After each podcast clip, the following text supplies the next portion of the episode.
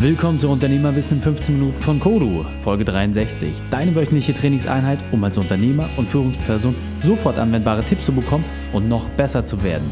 Mein Name ist Raikane, Profisportler und Unternehmensberater. Danke, dass du die Zeit mit mir verbringst. Lass uns mit dem Training beginnen. In der heutigen Folge geht es um Chancen schaffen mit Andreas Feike, dem Gesicht des Hamburger Mittelstandes. Welche drei wichtigen Punkte kannst du aus dem heutigen Training mitnehmen? Erstens, warum es darauf ankommt, sich selbst Chancen zu erarbeiten. Zweitens, wie wichtig der Umgang mit Kundendaten ist. Und drittens, weshalb der Austausch ein Schlüssel sein kann. Willkommen, Andreas Feike. Bist du ready für die heutige Trainingseinheit? Ich bin sehr ready. Das freut mich zu hören. Dann lass uns gleich starten. Was sind die drei wichtigsten Dinge, die unsere Zuhörer über dich wissen sollten? Oh, Sie sollten wissen, ähm, wie ich heiße vielleicht, äh, weil ähm, das ist der erste, die erste Möglichkeit, um mit mir in Kontakt zu, Kontakt zu treten. Also Andreas Feike, ich bin gebürtiger Oldenburger, obwohl wir hier im schönen Hamburg leben, habe ich das nicht vergessen. Ähm, die charmante Stadt ähm, irgendwo hinter Bremen. Äh, bin aber schon viele, viele Jahre hier und äh, total eingemeindet. Ja, und wahrscheinlich bin ich, wenn du die anderen fragst, die Unternehmer fragst, das Gesicht des Hamburger Mittelstands. Also mindestens eines. Okay. So habe ich äh, dich auch kennengelernt auf verschiedensten Veranstaltungen und was ich immer ganz besonders toll finde, du kennst wirklich jeden mit Namen. Also egal wer den Raum betritt, es gibt immer ein, äh, eine persönliche Ansprache, immer eine kleine Anekdote. Sehr, sehr spannend. Und deswegen lass die Kudo-Zuhörer doch einmal wissen, was ist deine spezielle Expertise? Was gibst du den Menschen weiter? Also es ist eine Mischung aus äh, Inhalten und äh, Begegnungen, Menschen. Ähm, ich kann nicht sagen, dass ich einfach nur ähm, äh, eine Teilnehmerliste veröffentliche und die Leute kommen, weil andere Leute kommen. Nein, es muss auch immer äh, ein Thema vorweggestellt sein, es sei denn, es gibt einen herausragenden Referenten, der so namhaft ist, äh, dass er äh, sozusagen der Name ausreicht, damit die Menschen mir folgen. Aber wenn du einen Namen hast, ähm, die für sich stehen, dann reicht vielleicht der Name, aber ansonsten brauchst du immer einen thematischen Einstieg. Worum geht es? Warum sollten wir uns treffen? Das, was ich mache, ist ja im Kern noch sehr analog, denn ich organisiere ähm, an, ich schaffe Anlässe, wo Menschen sich treffen, um über etwas zu sprechen. Und deswegen muss ich das über etwas definieren und ich muss die richtigen Menschen finden, die Lust haben, darüber dann zu sprechen. Und das, was du Networking nennst, ist dann ein ganz schöner, angenehmer Nebeneffekt, mhm. der aber natürlich von den, von den Teilnehmern und den Besuchern erwartet wird. Ja, mhm. Das ist mindestens genauso wichtig, das darfst du nicht vernachlässigen, weil wer links oder wer rechts neben dir, der bestimmt im Grunde für dich, ob der Abend gelungen äh, war oder, oder eben nicht. Absolut. Und gerade in der heutigen Zeit, wo man natürlich ein massives Überangebot an verschiedensten Sachen hat, also gar nicht mal nur an vergleichbaren an äh, Veranstaltungen, sondern vielleicht auch an so einfachen Themen wie Netflix. Ne? Man kann ja auch zu Hause bleiben und äh, den ja. Abend der Familie genießen. Ist natürlich umso schwieriger, da die richtigen Leute auch zusammenzubekommen und auch zu gewährleisten, dass ein Thema so stark zieht, dass die Leute auch wirklich anspricht. Und äh, wenn das gut funktioniert, und das hat ja nicht nur den Anschein, sondern da ist ja wirklich Proof of Concept, ähm, das ist absolut grandios. Deswegen lass uns doch mal neben den Sachen, die so gut funktionieren, auch mal in die Dinge reingehen, die vielleicht nicht so gut funktioniert haben. Was war beruflich deine Weltmeisterschaft? Was war eine große Herausforderung in deinem Leben, in deinem beruflichen Leben und wie hast du diese überwunden? Ja, da lass mich ruhig ein bisschen zurückschauen, denn was die wenigsten wissen, ich habe mir das Jurastudium äh, zugemutet. Ähm, und das war noch äh, klassisch ein erstes Examen und ein zweites Examen. Wenn man beginnt, Jura zu studieren, ähm, dann ist das am Anfang alles ganz äh, unkompliziert und unschädlich, weil die ersten vier, fünf, sechs Semester, die gehen auch so vorbei. Aber dann äh, nähert sich quasi die erste Prüfung und es ist ein Staatsexamen. Anders als bei den BWLern, die immer rund um ihren Professor gehüpft sind und ihm die Tasche getragen haben, ähm, ist das eine andere Form der, der Prüfung. Ähm, und die war tatsächlich ähm, schwer. Ähm, insbesondere, also sowohl das erste als auch das zweite Staatsexamen, aber das zweite war ungleich schwerer. An der Stelle kann man sich ja ruhig outen und sagen, das hat auch einmal nicht funktioniert. Okay. Da, da bin ich auch einmal durch. Vielen Dank für die Ehrlichkeit. Ähm, so, dann gibt es den zweiten Aufschlag, dann hört man schon die Wetten links und rechts derjenigen, die sagen, schafft er eh nicht.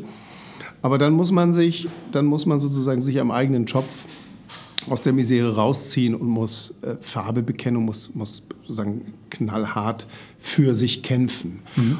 Und das ist dann weniger eine Prüfung gewesen, wie viel Stoff kann ich noch inhalieren und was kann ich noch alles auswendig lernen, als für mich eine starke menschliche, nervliche, physische, gar nicht, auch physische, mhm, ja, klar. dieses berühmte, da werden die Nächte zum Tag gemacht und mhm. ach Gott, oh Gott, was man alles gehört hat, wer alles welche Mittel genommen hat, um, um was weiß ich, eine Fünf-Stunden-Klausur zu überstehen. Da war ich naiv und habe das nie gemerkt oder verstanden. Also mhm. über Dextroenergen ging es bei mir nie hinaus. Wahrscheinlich auch besser so. ja. ähm, aber ähm, die, so eine Prüfung, und die kommen ja im Leben immer wieder. Ja. Die Prüfungen kommen immer wieder, die Lebensprüfung. Und da musst du sozusagen dich physisch und psychisch im Griff haben und musst sozusagen stabil bleiben. Und das, das lässt sich ja nicht wieder los. Im mhm. Beruflichen auch nicht wir müssen uns jetzt nicht fabulieren, wo Burnouts und andere Modeerkrankungen herkommen, aber das ist ja immer eine, eine Kombination aus Physis und Psyche, mhm. wo du dich auf deinen Körper verlassen musst, dass er weiter funktioniert. Absolut. Oder er zeigt dir eben durch eine schwere physische Krankheit oder durch was auch immer, eine Form der Depression und, und, und, dass es nicht mehr geht. Und das ist... Ähm, ja, das war bei mir das zweite Staatsexamen oder sozusagen das Staatsexamen. Ich will nicht sagen, dass es beim Abitur auch schon so war, da war es mhm. noch ein bisschen leichtfüßiger. Und Aber wie, wie, hast du das überwunden? Also was war für dich die, das Werkzeug, die Technik, die du angewendet hast, um da letzten Endes zu bestehen? Weil bestanden hast du es ja. Bestanden habe ich es ja tatsächlich. Und ähm, am Ende ist das ganze Thema in der mündlichen Prüfung entschieden worden. Und da ist es, wenn du so willst, eine Form von von hoher Wachsamkeit und Performance an der richtigen Stelle. Weil eine mündliche Prüfung besteht aus Fragen und Antworten. Mhm. Du musst sehr genau beobachten, wer ist wann dran. Ja. Und du musst, war mein Empfinden, du musst den Zeitpunkt, wann du selbst dran bist, ein bisschen mitbestimmen. Ja. Weil dann kannst du, äh, wenn du es bestimmst, kannst du den Moment auch performen, weil du ja dann weißt, was du sagst. Ja. Wenn du aber kalt erwischt wirst, in einem Moment, wo du nicht auf der Rolle bist, hast du verloren. Also geht es im Grunde darum, dass man Möglichkeiten schafft und natürlich Möglichkeiten im besten Falle immer dort, wo man in seiner Komfortzone ist. Gerade wenn es um solche schweren Themen geht. Habe ich es richtig verstanden? Ja, die Möglichkeiten ähm, dir selber schaffen und, und sehr aufmerksam sein, was da gerade abgeht, wie das funktioniert. Und das gilt letztlich dann auch wieder für alle möglichen Lebenslagen. Ja dass du auch deine Chance selber siehst und sie auch ergreifst und ja. nicht so lange wartest, bis du dran bist und ja. dann wirst du beerdigt. Sondern auch den Mut zu haben, da wirklich zur Tat zu schreiten, ja, also in die Umsetzung zu kommen. Ja, ja, ja. Und das kannst du durch viele, durch Körpersprache, durch, durch, durch Blicke, kannst du sagen, Kommunikation aufbauen zum Gegenüber. Ähm, dass, dass das quasi unvermeidbar ist, dass die Frage, die gerade gestellt wird, dir gestellt wird, ja. weil du das entsprechend aufgebaut hast. Das okay. kann man ein bisschen steuern. Ähm, da muss man sich nicht ähm, ohnmächtig ergeben und sagen, ja, irgendwann bin ich dran, so, ein, so eine random Entscheidung. Ja, und dann kann ich Glück oder Pech haben, 50-50. Genau. Das Des, deswegen lass uns an der Stelle mal reingehen. Was ist aus deiner Sicht ein wesentliches Werkzeug aus deinem Erfahrungsschatz, was wir als Community kennen sollten, aber bisher noch nicht kennen? Ja, ich glaube, es kennen alle oder die meisten. Auf der anderen Seite bin ich wieder, immer wieder erschrocken, wenn ich mit Unternehmern spreche, die mit den drei Buchstaben nichts anfangen können. Die drei Buchstaben sind CRM, Customer Relationship Management. Da sagen alle, was ist das denn jetzt hier irgendwie so? Ja. Aber fragt die Kunden, fragt die Unternehmer, wo sie ähm, die Kontaktdaten ihrer Kunden haben. Ach so, sagt er, äh, die Adressen und so, ja, die habe ich in meinem Telefonbuch, die habe ich im A4-Ordner in den Rechnungen, die habe ich, die habe ich, die habe ich. Mhm. Ähm, nicht alle und selbst ganz große Firmen überraschen mich immer oder entsetzen mich über die Form, wie sie mit ihren Daten, wie sie mit den Daten ihrer Kunden umgehen.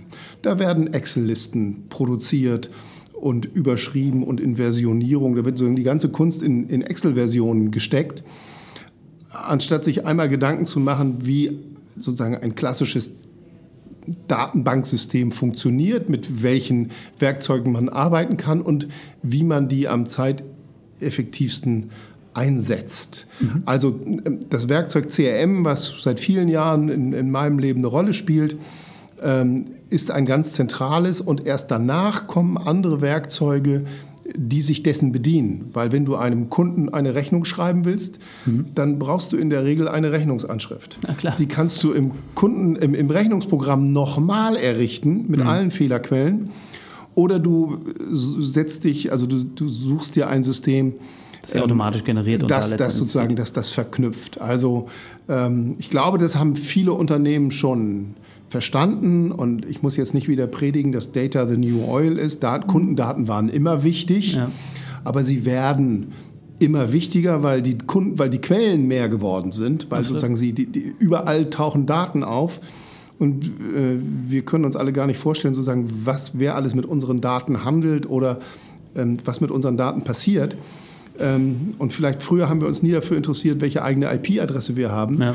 Ja, heute ist das deutlich relevanter vielleicht, geworden. Ne? Vielleicht ist das heute eine. Und morgen werden ja. wir möglicherweise irgendwie keine Ahnung was haben, unsere eigene DNA als Datensatz irgendwo ja, ja. Äh, unter der Haut tragen in einem Chip, den wir dann keine Ahnung, bei Aldi an der Kasse unter den Scanner legen und in dem Moment nutzen, auch bezahlt haben. Mag ja, ja, alles sein. Also lass, lass uns da vielleicht mal reingehen. Also für die Unternehmen, die jetzt noch kein CRM-System nutzen, was wäre aus deiner Sicht eine gute Möglichkeit, damit zu starten? Was wäre so deine Empfehlung dafür?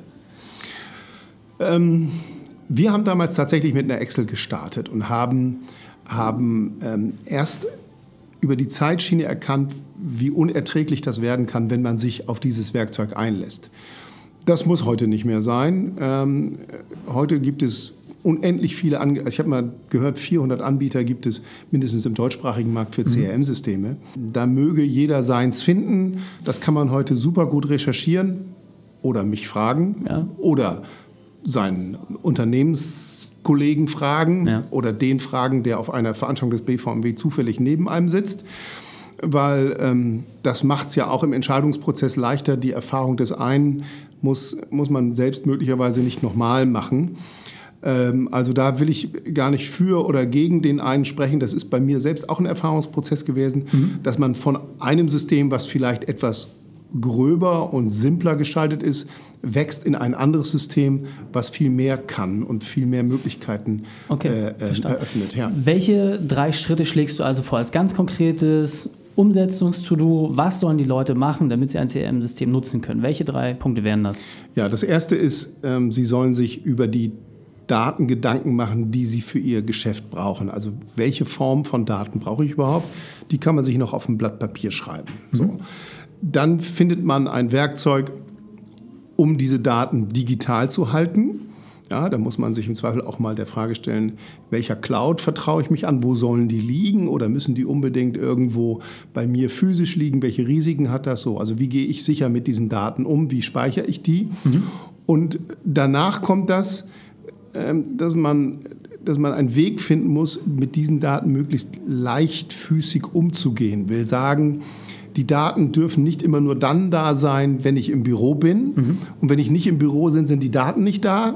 Das wäre blöd. Mhm. Weil man, man kann dem Gegenüber nicht sagen, ich kann dich jetzt nicht anrufen, weil ich muss erst ins Büro fahren, in den Computer gucken, dir die Telefonnummer raussuchen und dann kann ich dich anrufen. Ja. Also das muss heute auch geschafft sein, dass äh, diese, ähm, dass die dass es quasi in, in allen Medien oder medienübergreifend verfügbar, äh, verfügbar ist. Okay, und das können die Großen alle. Und wir beide wissen, wie stark das Mobiltelefon und überhaupt mobile Systeme, das Tablet bei uns Einzug gehalten hat. Ja, ja. Das, das ist schon schwer vorstellbar, dass das jemand nicht tut. Aber es Gibt es gibt immer noch Unternehmen, noch genügend, ne? die, die, das nicht nutzen. Die sich absolut. damit schwer tun und ja. die eben zum E-Mail-Ablesen ins Büro fahren. Ja, ähm, ja grandios. Vielen, vielen Dank, ähm, dass du da schon mal die ähm, Sachen aufbereitet hast und vor allem auch mal dargestellt hast aus deiner Sicht. Jetzt lass uns äh, das Interview zum Ende bringen mit deinem persönlichen Spezialtyp für die Unternehmerwissen-Community und natürlich auch mit dem besten Weg, mit dem wir in, mit dir in Kontakt treten können. Ja, mit mir ist ganz einfach BVMW, wenn man die vier Buchstaben fehlerfrei, fehlerfrei aufsagen kann, Bundesverband Mittelständische Wirtschaft. Da geht man auf die Internetseite und gibt im Zweifel in die Suche meinen Namen an oder guckt mal nach Hamburg. Ähm, da gibt es einige Gesichter und meins ist hoffentlich schnell zu finden.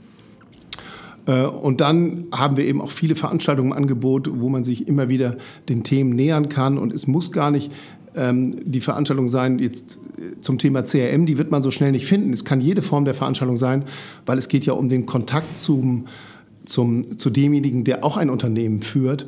Und mit dem kann man spätestens beim zweiten Bier genau solche Fragen mal stellen und mal schauen, wie er reagiert, weil man findet, man spielt in derselben Liga und dann darf man auch sozusagen nach denselben Regeln äh, spielen. Okay, ja.